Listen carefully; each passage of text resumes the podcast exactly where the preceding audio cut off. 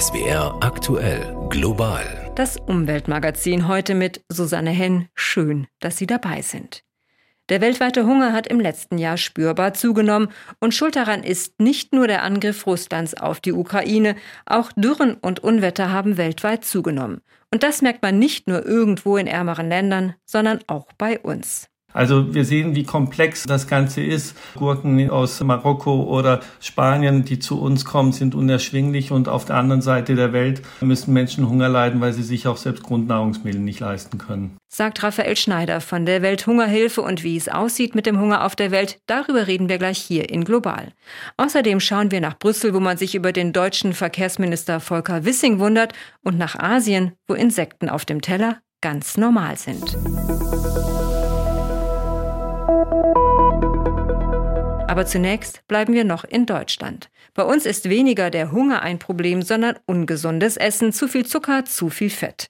Gerade Kinder und Jugendliche lassen sich von Werbung gerne dazu verführen, zu Produkten zu greifen, die ihnen nicht gut tun. Überzuckerte Joghurts und Getränke, fette Pizzen und Süßes, Süßes, Süßes. Das hat Folgen. Knapp ein Fünftel von ihnen sind stark übergewichtig. Und aus dicken Kindern werden sehr häufig dicke Erwachsene mit enormen Folgen für die Gesundheit, Diabetes, Bluthochdruck, Herzkrankheiten. Deshalb will Ernährungsminister Cem Özdemir jetzt endlich Handeln und Lebensmittelwerbung, die sich speziell an eine junge Kundschaft richtet, einschränken. Jeder und jede darf essen, was er sie möchte. Die Einschränkung von Werbung für an Kinder gerichtete Lebensmittel ist ein Baustein, nicht der einzige um Kinder als besonders schutzbedürftige Gruppe von negativen Einflüssen durch Werbung zu bewahren. Mein Ziel sind bessere Regeln für mehr Kinderschutz. Als Ernährungsminister habe ich auch eine Schutzverpflichtung, auch und gerade Kindern gegenüber. Und bei Kindern hört der Spaß auf, auch der Werbespaß. Die Werbe- und Lebensmittelindustrie hält von dem Vorschlag nichts, die FDP auch nicht. Das ist wenig überraschend. Dass aber Maßnahmen notwendig sind, hat gerade erst eine Studie gezeigt. Denn trotz aller Beteuerungen der Produzenten, den Zuckergehalt von Lebensmitteln reduzieren zu wollen, tut sich wenig. Beispiel Softdrinks. Da hat sich die Getränkeindustrie im Jahr 2018 freiwillig dazu verpflichtet, den Zuckergehalt um 15 Prozent zu reduzieren. Und was ist passiert? Nicht viel. Janina Schreiber.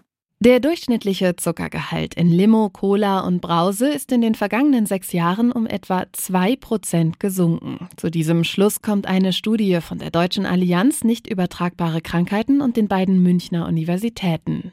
Damit bricht die Getränkeindustrie die freiwillige Selbstverpflichtung von 15 Prozent Zuckerreduktion in Softdrinks. Diese hatte das Bundesernährungsministerium einst so eingeführt. 15 Prozent weniger Zucker im Zeitraum von 2015 bis 2025. Allerdings auf freiwilliger Basis. Die Studiendaten zeigen, die deutschen Hersteller sind davon noch weit entfernt. Rechnerisch hätten die Hersteller während des Studienzeitraums den Zucker in ihren Softdrinks bereits um 9% reduzieren müssen. Wie es anders geht, zeigt das Beispiel aus Großbritannien. Bei ähnlichen Ausgangswerten haben die Hersteller dort den Zuckergehalt ihrer Softdrinks um knapp 30 Prozent reduziert. In Großbritannien gibt es wie in 50 anderen Ländern weltweit eine verpflichtende Abgabe auf stark zuckrige Getränke. Die Studienautoren und Autorinnen aus Berlin und München fordern deshalb nun vom jetzigen Ernährungsminister Cem Özdemir eine ähnlich effektive Lösung wie in Großbritannien. Ob solch eine verpflichtende Abgabe auch in Deutschland möglich wäre, dazu wollte sich das Bundesernährungsministerium zumindest im vergangenen Mai noch nicht äußern, sondern weitere Forschung abwarten. Für die Studie haben die Autorinnen und Autoren Daten des Marktforschungsinstituts Euromonitor International ausgewertet. Dort fließen Unternehmensberichte, offizielle Statistiken, Markterhebungen und Schätzungen von Branchenexperten und Expertinnen ein. Finanziert hatten insgesamt neun verschiedene Vereinigungen die Studie, darunter der Berufsverband der Kinder- und Jugendärzte, die Deutsche Adipositas-Gesellschaft und die Deutsche Diabetesgesellschaft. Was wieder zeigt, dass Freiwilligkeit ein Prinzip ist, das nur selten funktioniert. Wir bleiben beim Thema Ernährung. Als Russland vor rund einem Jahr die Ukraine angriff, da hatte das nicht nur entsetzliche Folgen für die Menschen vor Ort, sondern weltweit. Denn aus der Ukraine und Russland kamen bis zu Beginn des Krieges rund ein Viertel der weltweiten Getreideexporte. Die einen konnten dann nicht mehr liefern, die anderen durften nicht mehr. Das traf besonders Menschen in ärmeren Gegenden der Welt, im Nahen Osten oder in Teilen Afrikas. Ihnen fehlte plötzlich der Weizen und das, was noch da war, wurde unermesslich teuer. Und auch wenn seit etlichen Monaten Tanker mit Getreide die ukrainischen Häfen verlassen dürfen, bleibt die weltweite Ernährungslage schwierig. Darüber habe ich vor der Sendung mit Dr. Raphael Schneider gesprochen. Er ist stellvertretender Leiter Politik bei der Deutschen Welthungerhilfe. Global das Gespräch. Herr Schneider, ein Jahr nach Beginn des Ukraine-Kriegs, wie sieht die weltweite Getreideversorgung mittlerweile denn aus? Die gute Nachricht ist, weltweit hat sich die Lage in den letzten Monaten entspannt.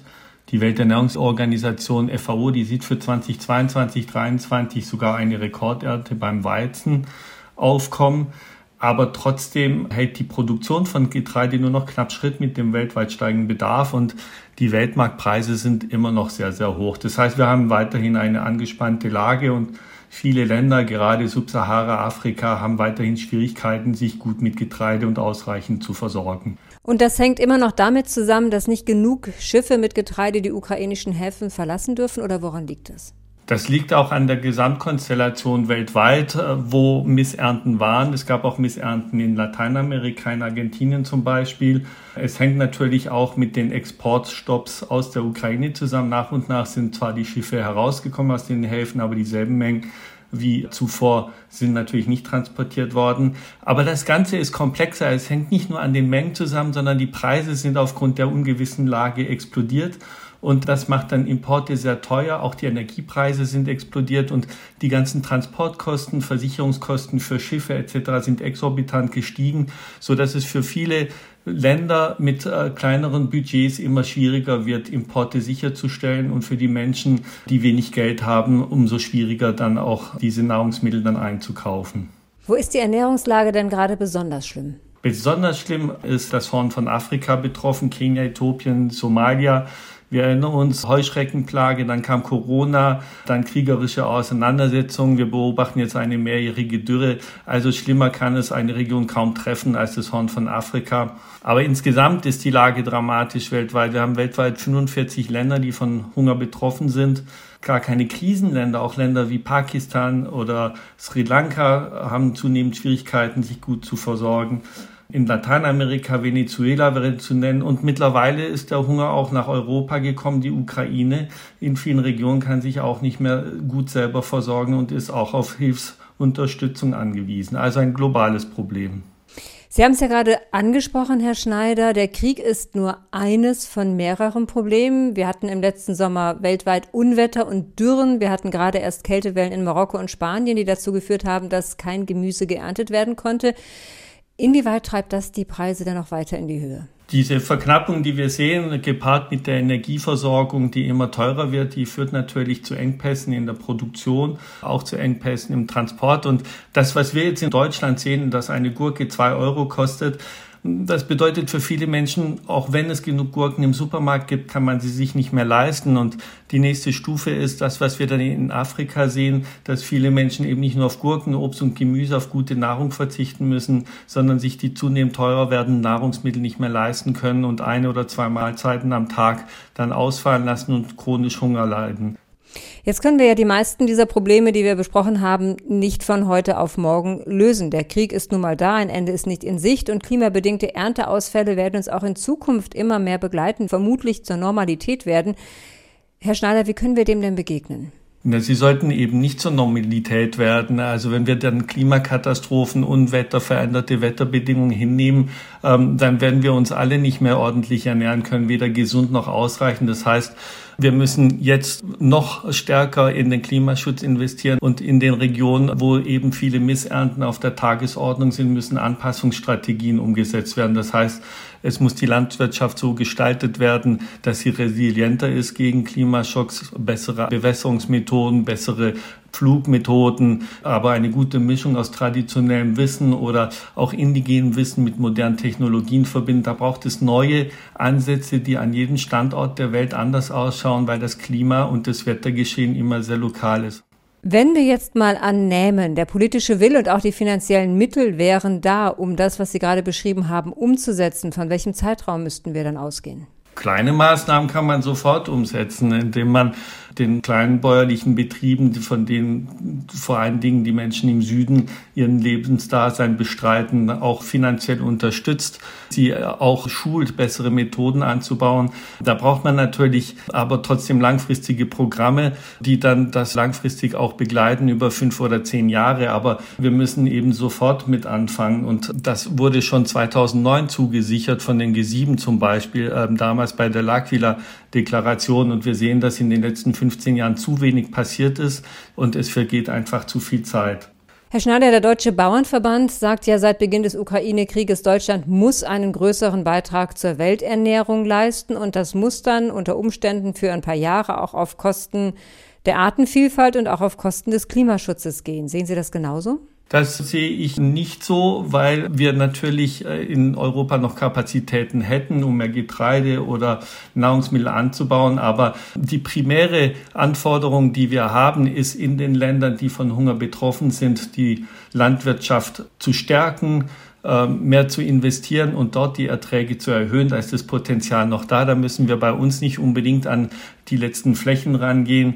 Es geht auch darum, faire Arbeitsbedingungen vor Ort zu schaffen. Wenn wir uns anschauen, kleinbäuerliche Betriebe oder auch Plantagen, die für uns Kaffee, Tee und Kakao anbauen, die arbeiten zu einem Preis, der ein vernünftiges Lebensdasein nicht erlaubt. Das heißt, wir müssen auch andere Fragestellungen angehen. Wie kann man äh, Bauern in den von Hunger betroffenen Ländern unterstützen? Und das kann nicht in Deutschland und nicht in Europa passieren. Das muss in den Ländern selber passieren. Wichtig dabei ist aber trotzdem, dass wir einen funktionierenden Weltmarkt haben. Wenn irgendwo, wie jetzt gerade am Horn von Afrika, die Ernten ausfallen, dann muss natürlich regional und global genug Nahrungsmittel zur Verfügung stehen, damit man diese Region dann Notfall versorgen kann. Das war Dr. Raphael Schneider, stellvertretender Leiter Politik bei der Welthungerhilfe. Vielen Dank, Herr Schneider. Sehr gerne. Sie hören global das Umweltmagazin. Ab 2035 sollen in der EU keine Autos mehr mit Verbrennungsmotoren zugelassen werden. Das war eigentlich Konsens, auch von deutscher Seite. Und jetzt kommt Verkehrsminister Volker Wissing wie Kai aus der Kiste und sagt, wir brauchen jede technologische Lösung, die batterieelektrischen Antriebe, Wasserstoff-Brennstoffzellen, aber eben auch synthetische Kraftstoffe. Und wenn es für die keine Ausnahmen gäbe, so Wissing, dann würde sich Deutschland bei der endgültigen Abstimmung, die eigentlich nur noch als Formsache galt, enthalten.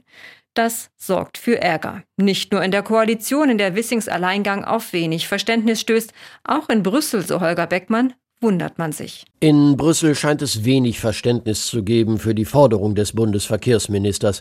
Volker Wissing von der FDP droht damit, dass Deutschland sich in der kommenden Woche gegen die eigentlich in der EU ausverhandelte Entscheidung stellen wird, Verbrennungsmotoren in Neuwagen ab 2035 zu verbieten, jedenfalls für PKWs und Minivans. Für Wissing darf das nicht so kommen, vielmehr müsse sichergestellt werden, dass Verbrenner weiterhin eine Zukunft hätten, wenn man sie mit klimaneutralen und synthetisch hergestellten Kraftstoffen betreiben könne, mit sogenannten E-Fuels. Wissings Drohung zeigt doch vor allem eins, dass die FDP bereit ist, den Automobilstandort Deutschland aus parteipolitischen Motiven zu gefährden. So sieht es Sebastian Bock von der europäischen NGO Transport and Environment, die sich für eine schnelle Reduktion der CO2-Emissionen im Autoverkehr einsetzt. Schließlich sei die Autoindustrie doch längst auf dem Weg und gerade dabei, sich quasi freiwillig vom Verbrennungsmotor zu verabschieden, weil er am Markt immer weniger nachgefragt werde. Tatsächlich haben auch in Deutschland schon viele Hersteller einen solchen Schritt angekündigt, Ford etwa, Audi oder VW. Auch die EU-Kommission hält das Verbot für unumgänglich, denn man wolle die Klimaneutralität bis 2050 erreichen. Das sei das entscheidende Ziel, sagt Kommissionssprecher Stefan de Kersmaker. Lassen Sie mich noch einmal sehr deutlich machen, dass der Umbau der Fahrzeugflotte in Europa zur Null-CO2-Technik absolut notwendig ist und unsere CO2-Standards sind ein entscheidendes Instrument dafür. Für den CDU CDU-Europaparlamentarier Jens Giesecke steht außer Frage, worum es Volker Wissing und der FDP tatsächlich gehe. Sie wollten offenbar nicht schuld sein am Verbot des Verbrennungsmotors. Die Union sei immer schon für synthetischen Kraftstoff gewesen, um damit Verbrenner klimaneutral und zukunftsfähig zu machen. Die FDP habe das zwar auch gewollt, sich in der Ampelkoalition dafür aber nie wirklich stark gemacht. Volker Wissings Vetodrogen soll mal wieder davon ablenken, dass die FDP von ihren Ampelpartnern beim Verbrenner aus über den Tisch gezogen wurde. Sagt Giesecke und legt noch nach. Wenn man politische Positionen durchsetzen will, dann bringt man sich frühzeitig in der Gesetzgebung ein und nicht im Nachhinein. Diese Äußerung des Bundesverkehrsministers ist eine Nebelkerze. Doch Volker Wissing ist das offenbar egal. Er hält an seiner Forderung fest. Und in Brüssel beginnen manche darüber zu rätseln, ob Deutschland tatsächlich quasi in letzter Sekunde und entgegen bisherigem Kurs das Aus für den Verbrenner kippen und damit doch wieder als das Land in Europa dastehen wird, das die Interessen der klassischen Autoindustrie immer ganz oben auf der politischen Agenda hat. Alleine allerdings könnte die Bundesrepublik das nicht durchsetzen. Es bräuchte in der EU dafür eine qualifizierte Mehrheit, also 55 Prozent der Mitgliedstaaten, die zugleich 65 Prozent der der EU-Bevölkerung stellen. Noch ist diese Mehrheit nicht in Sicht. Überraschungen, so hört man, will aber niemand gänzlich ausschließen. Überraschungen, auf die man eigentlich ganz gut verzichten kann. Während die steigenden Energiepreise in Europa vielen Verbrauchern und Verbraucherinnen seit Monaten ernsthafte Sorgen machen, sehen rund 100.000 Iren das Thema sehr gelassen. Sie heizen mit Torf, aus den Mooren gewonnen, fast umsonst, sehr ergiebig und dazu noch gut riechend. Was klingt wie ein Träumchen, hat desaströse Folgen für die Umwelt. Denn Moore sind gigantische CO2-Speicher. Sie zu zerstören ist für das Klima ungefähr so dramatisch wie die Zerstörung des Regenwaldes. Und deshalb geraten die Torfheizungen auch immer stärker in die Kritik. Sven Lohmann. Noel Conray steht in seinem Schuppen und lädt Torfbriketts in einen Eimer. Die grauen Haare des Landwirts bedeckt eine Käppi, die Füße stecken in Gummistiefeln. Im Haus schmeißt Noel das Torf in eine geschlossene Feuerstelle, einen Ofen in der Küche, darauf wird gekocht. Mit dem Torf heizt die vierköpfige Familie auch das Haus. Hinter dem Ofen ist ein Boiler, da wird das Wasser erhitzt. Ein Zylinder pumpt es ins ganze Haus. Wir duschen damit und das Wasser geht auch in die Heizungen. Wie viele in den irischen Midlands hat Noel ein eigenes Stück Moor. Einmal im Jahr lässt er von einer Firma das Torf stechen, es trocknen und hat Briketts für ein ganzes Jahr. 300 Euro wird es mich dieses Jahr kosten. Sorgen vor explodierenden Energiekosten kennen sie in den Moorgebieten nicht.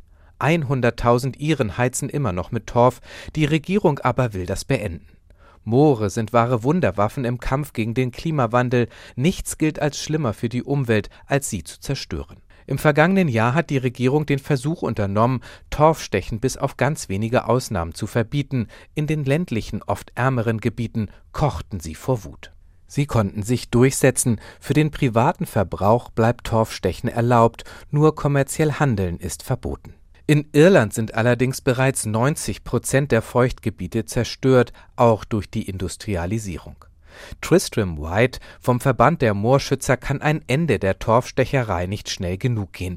Er setzt sich für die Renaturierung ein, um die Klimaziele nicht zu gefährden. Das Moor nimmt den Kohlenstoff aus der Luft und speichert ihn unterhalb des Wassers. Da bleibt es für Tausende von Jahren. Das ist Teil des Kreislaufs, der uns hilft, unser Klima und unsere Temperaturen zu regulieren. Jedes zerstörte Moor aber mache den Klimawandel nur noch schlimmer. Tristram zeigt auf eine leblose schwarze Fläche, ein großes Stück Moor, das jahrelang für ein Torfkraftwerk ausgekratzt wurde. Dieses Gebiet setzt gerade gespeichertes CO2 frei. Da sind durch den Eingriff Risse entstanden und das über Jahrhunderte gespeicherte CO2 entweicht aus dem Moor. Der kommerzielle Abbau ist schon seit vier Jahren verboten. Marco Kettersay von der Regierung treibt nun voran, auch weil die EU Druck macht, um die CO2-Ziele zu erreichen, dass die verbleibenden privaten Torfverbrenner ihre Heizungen schnellstmöglich umrüsten. Wir wollen den Leuten billige Darlehen dafür anbieten. Wir müssen Richtung Elektroheizung denken, denn wir wollen künftig viel Ökostrom auf Irland produzieren.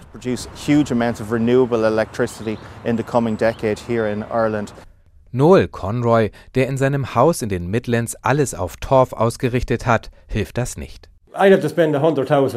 Ich müsste 100.000 Euro für die Erneuerung in die Hand nehmen. Das kann ich mir nicht leisten. Wir brauchen mehr Hilfe, eine richtige Alternative. Noel sticht weiter Torf für den Eigenbedarf. So richtig glücklich ist in Irland nun gerade niemand, die Torfstecher nicht, weil sie noch immer ein Verbot fürchten, die Umweltschützer auch nicht, weil das klimaschädliche Torfstechen noch immer nicht gestoppt ist.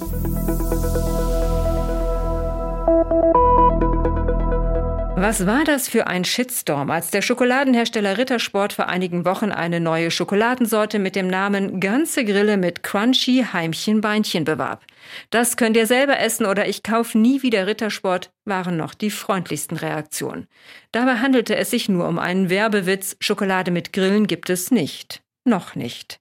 Denn andererseits sind sich Experten einig, um den Proteinbedarf der Welt zu decken, brauchen wir in der Ernährung auch Insekten.